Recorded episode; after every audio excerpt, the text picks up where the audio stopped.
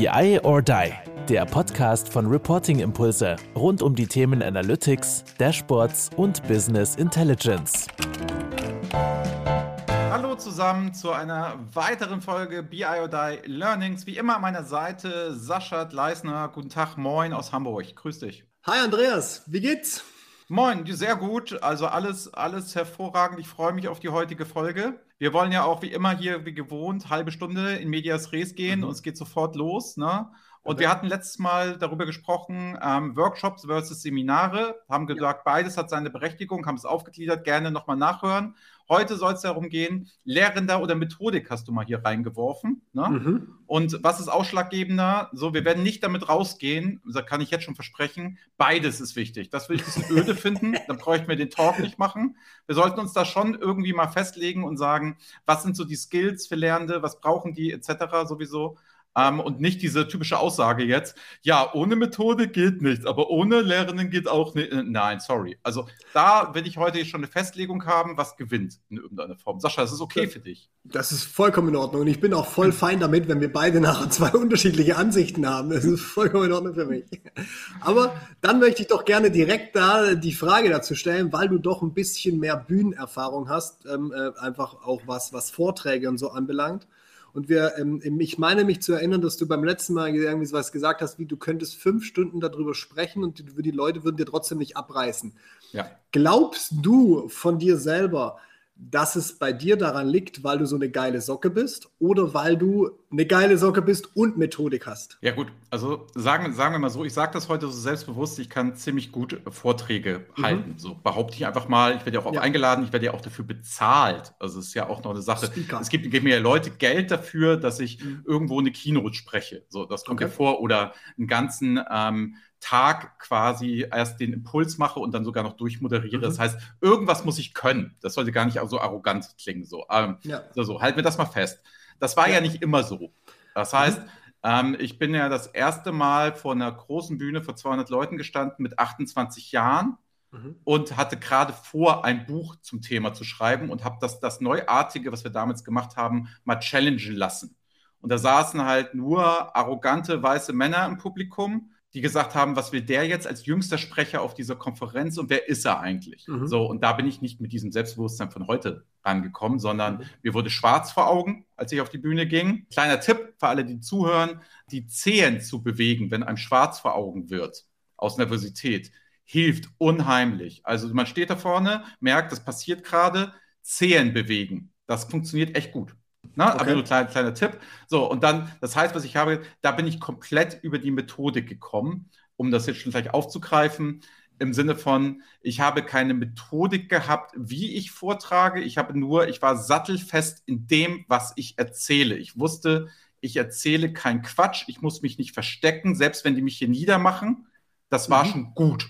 So, das wusste ich vorher. Ja, und dann kam, sage ich mal, so das natürliche Talent dazu, dass ich aus der Uni es gelernt, gewohnt war, vor Leuten zu reden. So, wir hatten immer über Hemmschwellen geredet und so. Die war schon kleiner bei mir im Kopf, als es so bei anderen 28-Jährigen ist, sage ich mal.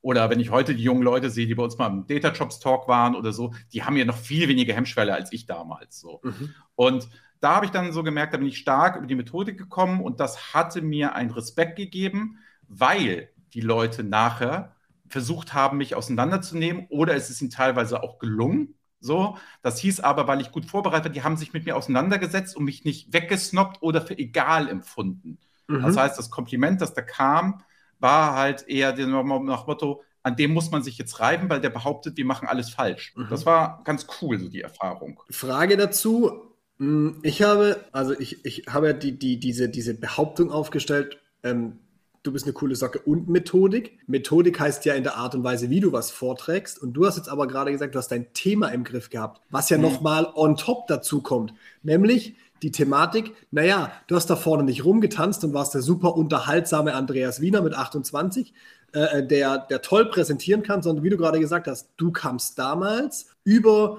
die Sprechmethodik vielleicht in irgendeiner Form, aber du hast einfach dein Thema im Griff gehabt und somit konnte dir niemand, konnte dir niemand äh, irgendwie dumm kommen, weil sie an, an, der Art und Weise, wie du etwas vorgetragen hast oder was du vorgetragen hast, wussten sie, oh, da steht zwar ein junger Mann, was will denn dieser jüngste Sprecher an dem Tag heute hier?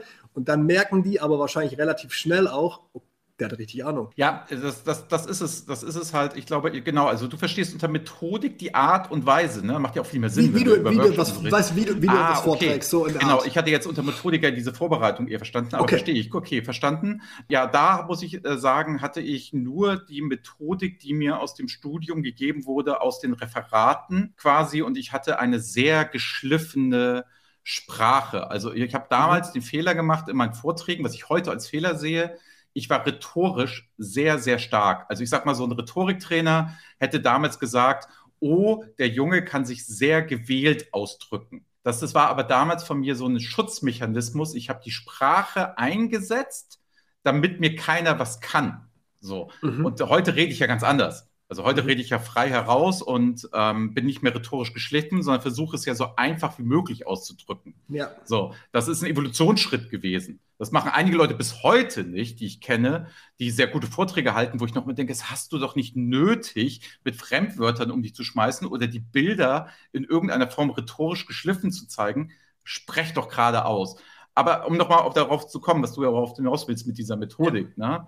Ähm, da hatte mich das rhetorische Stilmittel, sage ich mal, immer so ein bisschen getragen, dass ich da genau wusste, was tue ich gerade im Kopf. Mhm. Das war schon, es gab Sicherheit, aber ich glaube, das ist für den Lernerfolg hinderlich und auch arrogant. Da, die, die, die, die hohe Rhetorik, äh, die hohe Rhetorik-Schule äh, sozusagen. Genau. Ich habe mal mein Vater, mein Vater äh, war Banker, mittlerweile Pensionär, war Banker und die hatten mal bei der Bank einen Vortrag von Professor Dr. Dr. Lange ich weiß den Vornamen nicht mehr, lange. Mhm. Brutaler Rhetorik.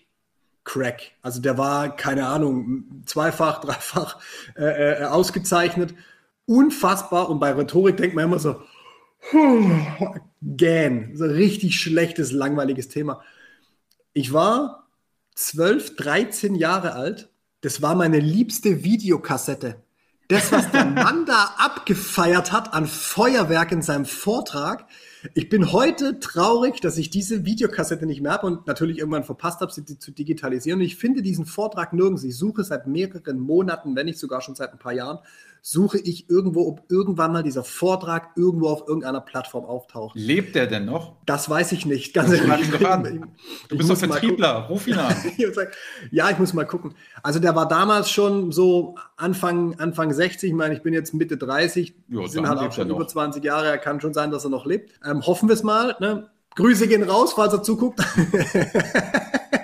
Aber der hat das Thema, was, worauf ich raus will, der hat das Thema so grandios aufgebaut und so grandios das verpackt, dass selbst ich als 13-Jähriger so gefesselt war von Rhetorik, von dem Thema Rhetorik und wie, wie in der Art und Weise, wie er das auch erklärt und kommuniziert hat. Und ich, ich kann mich noch an ein Beispiel erinnern, ähm, als, als hat er gesagt, hier Winston Churchill hat in einer großen Kirche hat einen Vortrag gehalten, eine Rede und äh, irgendeine Frau stand auf, rannte wütend raus und hat geschrieben, Go to hell! Und äh, Winston Churchill hat nur hinterhergerufen, ja, jeder wirbt für seine Heimat.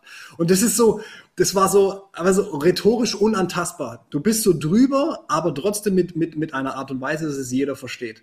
Und mhm. das ist ja das Spannende. Und ich glaube, das ist auch das, was du gerade gesagt hast, dass es dir nichts hilft, wenn du allglatt geschliffen bist und super toll mit Fremdwörtern und, und, und Begriffen um dich werfen kannst, wenn auf der anderen Seite der Gegenüber nicht versteht, was du von ihm willst. Ich vertrete ja die, die, die, äh, das Motto, was A sagt, ist nicht wichtig, sondern es ist wichtig, was B versteht. So. Ja. Und ich glaube, das ist auch ein wichtiger Punkt bei Lehrenden und Lernenden und Methodik und, und Inhalte. Das mag dahingestellt sein, wenn du was transferieren willst, musst du Inhalt haben.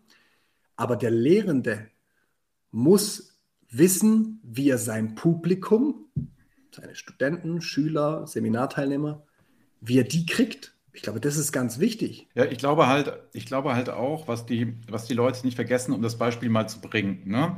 Ja. Ähm, du musst, glaube ich, dich mit Rhetorik auseinandergesetzt zu haben, in irgendeiner Form, jedenfalls ein bisschen Ahnung haben, um es zu brechen. Ein anderes Beispiel ist, Olli und ich haben neulich zusammen einen Artikel geschrieben, ne? Mhm. Und mir fällt es unheimlich leicht, sehr schnell einen Artikel zu schreiben. Unheimlich leicht. Es ist für mich überhaupt keine Herausforderung. Womit hängt das zusammen, dass auch Leute sagen, boah, der ist aber gut geschrieben, weil ich dort Wolf Schneider Ne? Der hat das Buch rausgebracht, Deutsch für Profis, gehört zur Hamburger Schule, ist ein alter mhm. Professor gewesen, etc. Und der ist so das Leitbild der einfachen Sprache. Der sagt halt zum Beispiel Dinge wie Sätze, Sätze Hauptsätze, Hauptsätze, Hauptsätze, Hauptsätze aneinander. Also, du musst dir vorstellen, alles, was wir in der Schule gelernt haben, dieses typische ähm, Kausalsatz nochmal rein, dann nochmal verschachtelt, so Thomas Mann-Sätze. Mhm. Und mhm. da ist genau das Gegenteil. Du sollst dir bei jedem Satz überlegen, Treffer, Treffer, Treffer, Treffer, Treffer. Beim Schreiben kommt dir das komplett komisch vor. Für die Leser ist das super angenehm. Das heißt, das heißt auch, wenn du dann, sage ich mal, ähm, Ellipsen kannst und ein Oxymoron bilden kannst, total cool.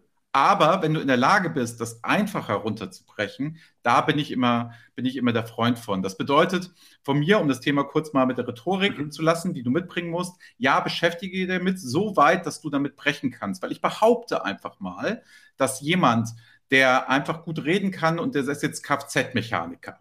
So, der ist Kfz-Mechaniker und hat noch nie ein Rhetorikbuch gelesen. Ich wette aber mit dir, wenn er vom Typ her wo wir jetzt bei dem Lehrenden sind, sich vorne hinstellen kann und einen fesselnden Vortrag, dass wir beide sagen, jetzt haben wir aber mehr Ahnung, wie Motor funktioniert, bin ich mir mhm. hundertprozentig sicher. Da gibt es auch solche und solche. Das kann jetzt nicht jeder Kfz-Mechaniker. Aber das heißt, es gibt auch noch Leute, die eine Art und Weise zu sprechen haben, die das von Natur aus mitbringen und ein gewisses Charisma, die das eh können, die gar nicht wissen, ach, war der Vortrag jetzt gut? Also ich glaube, ich gibt, bin, ich fest, bin ich fest von überzeugt, dass es das gibt. Für die anderen, die das nicht naturgegeben haben, denen empfehle ich immer den Weg über Rhetorik, den ich auch gegangen bin. Also ich habe das nicht von Natur aus. Also es gibt immer ganz oft, also ich hasse es ja, ne? wenn die Leute zu mir sagen, ähm, Wiener, du bist ja so jemand, der auf die Bühne gehört und das ist ja Gott gegeben und diese Sachen. Das stimmt nicht. Das Harte ist Arbeit, einfach nicht ne? wahr. Das ist ja, das ist einfach eine Schmähung meiner Leistung, wie hart ich gearbeitet habe, weil ich gesagt habe, ich habe damals Professor Dr. Hichert gesehen. So, mhm. und der war, der hat über Visualisierungsvorträge gehalten mhm. und den habe ich gesehen und dann habe ich für mich selber entschieden, das will ich auch können. Und dann habe ich da jahrelang für gearbeitet und bin heute noch nicht auf seinem Niveau, so wie der Vorträge hält. Mhm. Ähm, habe es auch langsam aufgegeben, weil ich auch andere Sachen zu tun habe und mein, mein größtes Ziel ist nicht mehr Vorträge zu halten oder Seminare zu geben, ähm, sei dahingestellt. Aber dieser Anspruch war mal da und dann habe ich alles dafür getan und auch verprobt, um es dann autark zu lernen und habe mich jedes Mal wieder ins kalte Wasser schmeißen lassen und es wurden immer mehr Leute, bis dann mal irgendwann 600, 700 und dann war es egal, wie viele Leute sind und heute streamen wir im Internet und da ist mir völlig Banane, wer dazu guckt. Aber das war harte Arbeit. Deswegen mag ich das nicht, wenn Leute so sagen, Andreas, du bist ja so. Denke ich mir, fuck you. Bin ich nicht. Ich habe echt hart dafür gearbeitet. Du erkennst es nur nicht an. Du nimmst es nur als Ausrede, dass du es selber nicht kannst. Oder vielleicht sieht das auch nicht. Ja. Oder, also das ist ja so, so ein Thema. Aber dann ist es doch auch, dass du über also jetzt sind wir so ein Stück weit auch so, manche Leute bringen ein gewisses Talent mit, um, um dieses, dieses Freisprechen oder, oder einfach auch Lehrende im Vortrag schon direkt zu haben weil sie einfach diese Klarheit vielleicht haben oder diese Leichtigkeit. Und andere müssen es lernen. So, und dann kommst du ja auch wieder über die Methodik. Also das heißt, du lernst ja dann verschiedene Methodiken. Du hast gesagt, hier, du hast auch Rhetorik dann gelernt, etc. Ist ja auch im Endeffekt Methodik. Ich kann mich noch an, an unser erstes gemeinsames Live erinnern, wo du, wo du, und das ist ja auch eine Methodik, wo du plötzlich mal so das Gespräch so richtig gepusht hast. Du, du, du hältst dann einmal kurz wirklich das für eine, anderthalb Minuten richtig hoch, ähm, ist ja auch eine Methodik, auch im, im, im, im, im Speaker-Bereich, dass du Leute dann, ich will nicht sagen, dass du schreist, das ist übertrieben, aber dass du plötzlich so einen richtigen Power-Ding reingibst, um Leute bei der Stange zu halten, so ein Stück weit auch, oder? Das ist, das ist ja Methodik. Genau, also es gibt ja verschiedene Arten, glaube ich, wie du mit einem Methodenblock hast, als Seminarleiter, Workshopleiter arbeiten kannst. Mhm. Ich komme persönlich über die Polemik. Das heißt, mhm. ich spitze Sachen dermaßen zu, wo ich die Aussage schon vertrete, aber wirklich ein bis zwei drüber. Also zu deutlich, zu krass, damit man sich dran reiben kann, um die Leute aufzuwecken. Damit komme ich. Mhm. Das mag auch nicht jeder, weil mhm. es ist sehr polemisch, was ich mache. Auch meine Beratungskompetenz ja. ist sehr polemisch. So. Ähm, oder was wir hier ja auch machen, ist ja eine Form der Polemik, dass wir so richtig ja. draufhauen, erste Folge Schule. So. Das ist ja, ne, so, ja, zweite, ist schon wie ich machen kann, ich komme über Kompetenz, über mhm. Ruhe, über Vertrauen kann ich ja auch machen. Das heißt, für mich ist so, wenn man diese beiden Stränge aufmacht, muss man sich halt überlegen, als Lehrender, wer möchte ich sein? Und da müsste man sich ja eher fragen, wer bin ich denn? So, und ich bin von Natur aus einer, der lieber sich streitet, als zehnmal zu überlegen, ne? Und dann nachher irgendwann mal einen Kompromiss zu finden. Ich mag lieber einen Kompromiss finden, nachdem man sich gestritten hat. Aber da, glaube ich, muss man sehr authentisch und sehr in sich gehen, wie man das gerne hätte. Und dann, glaube ich, sind alle Lehrenden, wenn sie authentisch sind, sehr, sehr, sehr, sehr gut. Weil ich mag ja lieber zum Beispiel introvertierte Lehrende. Ich mag ja nicht so Leute wie mich. Also ich mag, also wenn ich ein Seminar mir aussuchen könnte, würde ich immer eher auf den ruhigeren Vertreter oder in den ruhigeren Vortrag gehen. Ich mag das nicht, wenn die Leute sind so wie ich. Also ich bin eher so der Lerntyp, sehr seriös, auch gerne okay. ein bisschen älter, nicht so aufgeregt, ähm, schon was gesehen, sehr theorielastig. Da, mhm. da nehme ich viel mehr mit von, weil ich irgendwie, glaube ich, auch mehr Respekt davor habe. Ich mag wirklich, habe ich jetzt, glaube ich, in meinen anderen Sachen auch schon gesagt, ich mag dieses Entertainige, mag ich persönlich nicht so gerne. Vielleicht, weil ich es tue. So. Das kann sein, ich weiß es nicht. Ich will gerade sagen, warum sind wir dann hier beide im Stream zusammen oder im Podcast? Weil wir sind beide voll entertaining eigentlich. Ja, Aber es ist ja, ja nicht ich, ich, muss, wir beide müssen den Podcast ja nicht anhören. Also, das ist ja der Vorteil. Wir machen ihn ja. Das ist, das ist für mich ja eine Sender-Empfänger-Geschichte. Also, meine Podcast-Liste ist eine ganz andere. Das ist nicht mit BI or Die vergleichbar, würde ich sagen, was ich mir okay. als Informationsgehalt reinziehe. So. ich kann dir das jetzt gar nicht, also wenn du mich jetzt theoretisch da dazu fragen würdest, weil du gerade gesagt hast, du bist eher so dann bei den ruhigeren Leuten. Mhm. Ich mag es, ich weiß nicht, ob polemisch und emotional einhergeht, ob das auch immer emotional sein muss, ähm, wenn, man, wenn man überspitzt sozusagen. Ja, wahrscheinlich schon, ne? Wahrscheinlich ich, geht das ganz schnell. So die, ja. Genau, ich mag so die emotionalen Typen, die, die dann auch gerne so, so ganz emotionsvoll in dieses Thema reingehen und wo du richtig merkst, du bis in die letzte Haarspitze ist der Typ jetzt da mit am, an Bord. Ähm, ich mag solches Speaker oder Leute, die die Vorträge halten, sehr. Also wahrscheinlich wirst du direkt mein Typ, wenn es ums Thema äh, Vortrag halten geht. Ist, ich glaube, das, das ist auch ein Thema, und da sind wir jetzt ja auch schon wieder bei, bei so einem Ding. Ähm, wenn, wenn, du, wenn du Lehrender bist, gibt es für jeden Lehrenden denn das entsprechende Gegenstück, also der Lernende? Ne? Weil ich glaube ja ganz ehrlich, dass die Leute, da sind wir, glaube ich, beim Kernpunkt, aus Sympathie lernen. Also ich kann wieder nur meine Schulerfahrung dort mhm. nehmen. Mhm. Ich war nicht in Fächern traditionell gut oder schlecht. Immer wenn der Lehrer dann gewechselt hat, hatte ich plötzlich eine bessere Note, wenn ich die Lehrer mochte. Das heißt, ich habe Deutsch und Geschichte studiert, ja, ne? und ich habe aber in der, in der Schule, ne? in ähm, damals so 11., 12. Klasse, habe ich, glaube ich, in Geschichte eine 5 gehabt und in Deutsch eine 4. Und das hat dann im 13. Jahrgang plötzlich komplett gewechselt, weil die Lehrer gewechselt haben. Mhm. Deswegen glaube ich, ähm, um nochmal diese, spielt der Lernen eine Rolle. Ich glaube, du kannst noch so gut die Methodik haben. Du kannst noch so kompetent sein. Ne? Die Leute lernen nur was von dir, wenn sie sich mögen, würde ich jetzt leider so sagen. Ich glaube, kaum jemand ist davon frei, den Schalter, oder sie erkennen deine Kompetenz so dermaßen an über die Zeit, dass sie sich dann auf einmal mögen. Also weiß ich, ich glaube, das spielt eine ja. Rolle beim Lernen. Wie, wie ist denn das, wenn, wenn ihr jetzt, äh, wenn ihr jetzt mit, mit euren Themen zu euren Kunden geht? Dann macht hm. ihr ja auch ein Stück weit Consulting, Beratung in gewissen Themen. Spielt es da eine Rolle? Ist es für den Gegenüber besser, wenn er, wenn er euch cool findet oder wenn er euch mag, wie wenn es wirklich hartes Business-Thema ist, also sagt, wir brauchen das jetzt, weil die können das kompetent gut, aber hey, der Wiener ist mir eigentlich scheißegal, ich brauche sein Thema. So, ist es, ist es da anders von, vom Arbeiten her? Das funktioniert nicht. Also das schließen wir durch den Vertriebsprozess aus, dass wir mhm. diese Kunden kriegen. Wir haben solche Anfragen. Wir haben solche Leute ähm, wo wir sagen, ja, schön, aber wir passen nicht in deine Unternehmenskultur, weil deine Mitarbeiter ja. werden uns so scheiße finden, das wird nicht funktionieren. Das, da habe ich ein ganz gutes Gespür für. Ne? Okay. Oder Kai Uwe hat ja auch schon, hat ja auch schon ähm, Situationen erlebt, wo er eigentlich mit dem Auftrag rausgelaufen ist, rief mich an, der war noch ziemlich jung, der hat das Geld auch echt nötig so. Und er sagt, Andreas, ich glaube, ich kriege Bauchschmerzen, wenn wir das annehmen. Ähm, das heißt, die werden nichts von uns lernen, weil die mögen uns nicht, die wollen nur die Inhalte haben. So, das passt kulturell nicht. Und ich glaube deswegen, ich würde das mit den Seminarteilnehmern echt so, so, so wirklich so runterbrechen, dass das immer so in den ersten Sekunden sich schon entscheiden, mögen die dich oder nicht.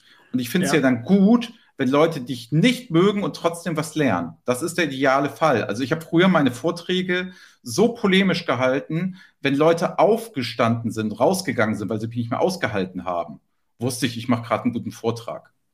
Weil ich eben nicht Einheitsbrei für jedermann. Oder wenn Leute aufgestanden sind, Herr Wiener, das können Sie so nicht sagen wusste ich, oh, Punkt getroffen, cool, lassen Sie uns reden. Da war ich aber schon erfahrener Redner oder Seminarteilnehmer mhm. oder so weiter. Mhm. Ne? Und was auch ein Problem ist, als Leitender, was ich glaube ich als Skillset sagen muss, ist Durchsetzungsvermögen ist ganz wichtig als Seminarteilnehmer oder Vortragender, weil ich auch schon Situationen hatte, gerade früher, als wir das noch nicht so ein Gespür dafür hatten, wo ich gesagt habe, alles klar, wir brechen den Workshop jetzt an dieser Stelle ab oder das Seminar und Sie ähm, gehen bitte jetzt raus aus meinem Seminar. Und dann sagt der zu mir, aber Sie sind doch der Dienstleister. Und sage ich, ja, es gibt einen Unterschied. Ich gehe jetzt zu Ihrem Chef und sage, Sie arbeiten hier nicht mit und sabotieren. Ich gehe einfach nach Hause und sage, Sie brauchen keine Rechnung stellen. Das war völlige Eskalation in dem Moment. Haben fünf Minuten Pause gemacht. Dann kam der Mensch zu mir und sagte, Herr Wiener, ich glaube, ich meine, ich weiß gerade, was Sie machen. Ich habe hier wirklich sabotiert. Das heißt, ich habe da alles auf eine Karte gesetzt, weil mir hat es gereicht. Der hat drei Stunden lang sabotiert und da habe ich keine Methodik mehr gemacht, sondern dieses, als Skillset für Seminar, Seminarleiter, Lehrende und Vortragende, finde ich, gehört auch die Mut, Abbruch geht nicht. Das ist ein ganz wichtiger Skill. Und das kannst du mit keiner Methodik der Welt wieder hinbiegen. Da bist du nur am Wischiwaschi am nächsten Tag. Aber, aber ist, das, ist das auch ein Thema von Erfahrung? Also waren, wir, waren wir dabei, wir haben jetzt in dieser Folge dich wahnsinnig stark als Beispiel gemacht, was, ja. was auch Sinn macht, weil du einfach diese, diesen Weg durchgemacht hast. Ist das was, was du vielleicht früher in deinen Vorträgen, was dich komplett zerstört hätte, wenn, wenn das passiert ist? Oder hast, hast vermutlich hast du auch anders reagiert, gehe ich davon aus. Also das ist ja, ja ein Thema von Erfahrung. Natürlich, ich hatte Angst vor Fragen, ganz normal. Also äh, das ist so, und heute freue ich mich ja über jeden, der anderer Meinung ist, weil dann lerne ich ja was. Also wie oft, also die, das ist immer ganz witzig, wie oft ich meine Meinung in den letzten zwölf Jahren geändert habe zu mhm. Dashboards, zu Sachen, dass die grundwissenschaftlichen Sachen gleich bleiben, okay. Aber auch Leute verstanden habt, die gesagt haben, das brauche ich, was ich früher kategorisch ausgeschlossen habe, braucht kein Mensch. Da bin ich natürlich open-minded, so log ja. logischerweise, weil sonst würde, würde sich Beratung ja auch nicht weiterentwickeln. Ja. Und da sind wir auch wieder beim Skillset. Ich glaube, Lehrende, Seminare, ich glaube, wenn ich unsere damaligen Seminare zu heutigen Seminare sehe, die haben einen riesen Wandel, obwohl sie im Kern noch dasselbe aussagen. Aber alles, was wir jetzt so besprochen haben, alles, was wir auch so beleuchtet haben, und du hast am Anfang gesagt, du hättest gerne, dass wir eine Seite bevorzugen.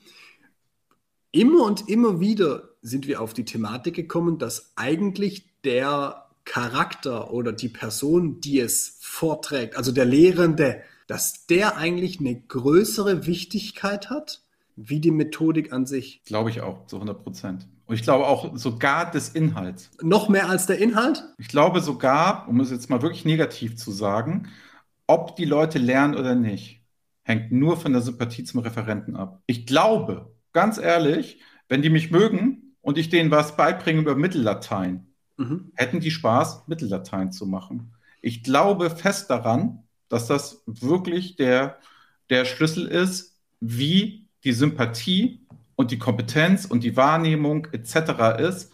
Und die Leute denken immer, sie könnten über logische Inhalte das machen. Deswegen ist meine, du kennst ja diesen Train-the-Trainer-Ansatz, der gerne ja. verkauft wird.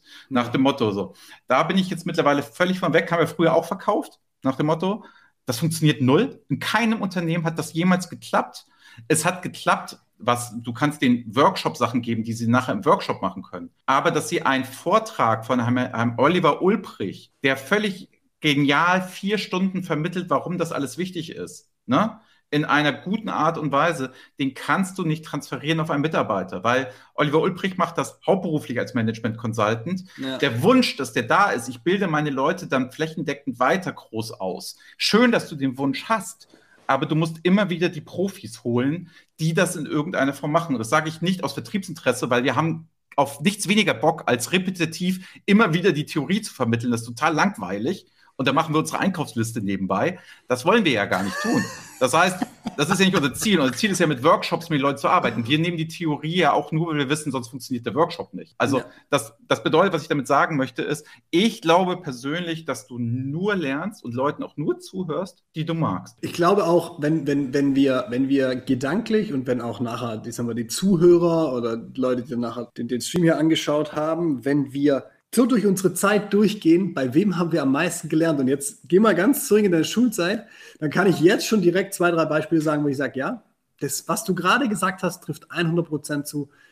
Die habe ich gemocht, den habe ich gemocht. Der war von Anfang an unsympathisch, der hat es nie gematcht. Da war, immer, da war immer ein Problem zwischen dem Lehrer und mir. Und so ist es jetzt auch im Berufsleben. Ich meine, du hast gerade gesprochen, ihr lehnt auch Kunden ab, die ihr, wo ihr seht, das, das passt nicht. Ganz am Anfang, wenn du ganz am Anfang stehst, so wie wir vor zwei Jahren, na, dann nimmst du auch mal einen Kunden, wo du vielleicht so ein Gefühl hast, könnte nicht klappen, machen wir trotzdem mal. Ja, haben wir, haben wir und, nie gemacht. Und, und, jetzt, und jetzt machen wir es nicht mehr. Also ich habe ja. die Erfahrung ein einziges Mal gemacht und die, die Zeit war, verschwendet. Ja, und die war krass und äh, ja. wir, wir haben dann auch nach einer gewissen Zeit das Projekt abbrechen müssen, weil wir einfach gemerkt haben, es funktioniert nicht. Und das ist was ganz Unangenehmes für ein ganz junges Unternehmen. Aber am Ende des Tages, wie man so schön sagt, wir sind stärker dadurch hervorgegangen. Ja, wir haben einfach ein Learning daraus gezogen und das ist, finde ich, überhaupt gar nichts Schlimmes, wenn du so eine Entwicklung durchmachst. Wir haben ein Learning daraus gezogen und alle anderen Kunden, die wir jetzt haben oder hatten, haben von diesem Learning profitiert, weil wir Vorhinein ganz klar wussten, das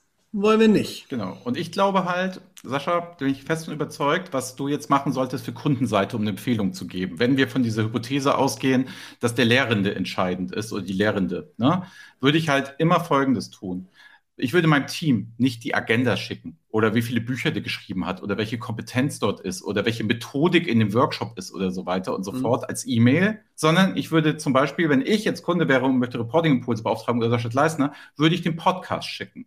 Habt ihr Bock darauf, mit denen das zu machen? Das würde ich als Proof sehen, damit ich weiß, ob das die nachher meine Mitarbeiter was lernen, ja oder nein. Kompetenz hat eigentlich jeder, der sich da im Seminarmarkt rumtummelt, der Berater ist, die können alle irgendwas. So besser oder schlechter, okay, geschenkt. Ja. Aber die Frage ist doch nur, match das am Ende des Tages? Das heißt, es ist eher wie so eine Single-Börse. Habe ich ein Match mit meinen Mitarbeitern zu der Person, die hier kommt? Weil es können die Lehrinhalte noch so gut sein und noch so stark sein. Am Ende des Tages wird es so sabotiert und schlecht gemacht, weil es passt vielleicht in irgendeiner Form ja. nicht. Und deswegen wäre meine Empfehlung, um es auch jetzt heute als Fazit, wäre mein Fazit, der Lehrende und die Lehrende steht über allem. So, mhm. und da muss geguckt werden, wie kann ich das, entweder muss ich selber abschätzen oder warum nicht einfach die Podcast-Folge schicken? Warum nicht das YouTube-Video schicken? Und dann der Aufruf an allen Seminarteilnehmer und alle Berater und alle, die was machen. Wenn ihr euch nicht zeigt, dann habt ihr ja auch selber Schuld, dass ihr nachher nicht beauftragt werdet. Es ist sehr interessant, habe ich bis jetzt noch nie betrachtet. Nehme ich mal mit, probiere ich direkt mal aus und äh, äh, ist cool. Aber ja, das Ja, aber das weißt du ja, Sascha, also ja, wenn ich jetzt eine Vertriebsschulung, ja wenn ich jetzt eine Vertriebsschulung bräuchte, wen rufe ich denn an? Dich. Also, und das mache ich doch nicht. Ich war noch nie auf deiner Website. Noch nie. Fällt mir gerade mal auf. So. Und ich würde doch immer von dir eher ein Seminar buchen. Ach, ich habe ganz, ich ein ganz klares Beispiel. Hier, ähm, Johannes Ratsch von den Scaling Fest Champions. Der, der, ähm, bei dem haben wir ein, ähm, äh, gebucht. Da haben Kai und ich gebucht. Da waren wir im Workshop. Da haben wir Geld für mhm. ausgegeben. Mhm. Das hieß aber, da haben wir gesagt, der passt zu uns. Aber mhm. ich habe mir doch nicht angeguckt, wie sieht die Agenda aus, was er mit uns macht. Ich habe mir doch nicht angeguckt, hat er die Kompetenzen, die Inhalte, welche Kunden hat er noch. Das war mir alles völlig egal wir wollten mit ihm einen Tag verbringen, ausgebildet werden, dass er uns hilft und uns auf die Spur bringt. So. Und das haben, dafür haben wir Geld ausgegeben, um uns weiterzubilden. Und das habe ich einzig und allein, fällt mir jetzt auch gerade auf, nur von seiner Person und dass er eine seriöse, anständige Firma im Hintergrund hat. Das war das Einzige, was beim Proof so war. Ne? Was du, du zeigst es gerade, sehen die Podcast-Hörer nicht. Du, du stimmst gerade ja, zu. Ja, stimmt. Ja, Entschuldigung. Ja, klar, ja. Muss mich, aber du bist ja der Profi, da muss ich mich nur dran gewöhnen. Ja, es, es stimme, stimme ich dir zu. Das ist genau so. Und ähm, dazu, jetzt habe ich fast den Gedanken verloren. Äh, Im Endeffekt, wie du sagtest, es muss dann diese Grundbasis, es muss ein seriöser Anbieter sein, muss stimmen. Aber am Ende des Tages hast du dich darauf äh, ähm, eingeschossen, dass er zu dir passt. Und da lass mich die Frage stellen, und die können wir auch ganz kurz und knapp prägnant beantworten. Glaubst du, dass diese Match Themen im B2B noch zu wenig forciert werden, dass wir zu oft über Kompetenz und Agenda entscheiden, wie über passt der zu uns? Ja, noch schlimmer, noch, noch, ist es noch schlimmer? Über den Preis. Ja, über den Preis. Okay. Das ist noch schlimmer. Also, um es zu sagen, erstmal eine Antwort ja, dann ist es noch schlimmer. In Wirklichkeit entscheiden die Leute über den Preis und wundern sich dann, dass jemand kommt, der nicht zu ihnen passt. Wenn ich Porsche bin und lade dann den günstigen Vertriebscoach ein und nicht dich als Porsche, ja. dann wird das nicht matchen und nicht passen. Da werden die keinen Mehrwert daraus ziehen. Ja, so, und so. das, das ist schon mal so für mich der Grund. Und da müsste man halt noch ein weitergehen und sagen, Sascha Gleisner, der passt zu mir, der hat Ahnung, der kann das, etc. Ja, und das, das, geht nur über solche genau. Formate, wie wir sie hier in irgendeiner genau. Form machen und der Rest ist einfach nur Blatt Papier sowieso etc. so nach dem Motto, wenn ihr diese Folge gehört habt und uns sympathisch findet, bucht uns gerne. vernetzt euch, vernetzt euch gerne mit, mit Andreas, äh, äh, schreibt mir, wie auch immer. Alles andere ist sowieso Lüge. Ja, genau, mit Blick auf die Uhr. Also bei dieser Folge hier, ich habe jetzt gerade mal gecheckt, wir sind durch. das kam überhaupt nicht so vor, wir, wir sind durchgeflogen.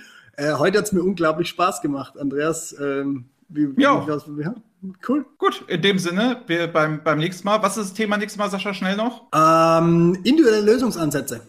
Individuelle Lösungsansätze. Jeder Mensch lernt anders. Da können wir gerne mal den, den Fokus drauf legen. Genau. Cool, freue ich mich drauf. Bis zum nächsten Mal. Ciao, Sascha. Ciao. Das war BI or Die, der Podcast von Reporting Impulse. Danke, dass ihr auch diesmal wieder mit dabei wart. Wenn es euch gefallen hat, dann hinterlasst uns doch eine gute Bewertung und abonniert den Podcast, um keine weitere Folge zu verpassen. Bis zum nächsten Mal.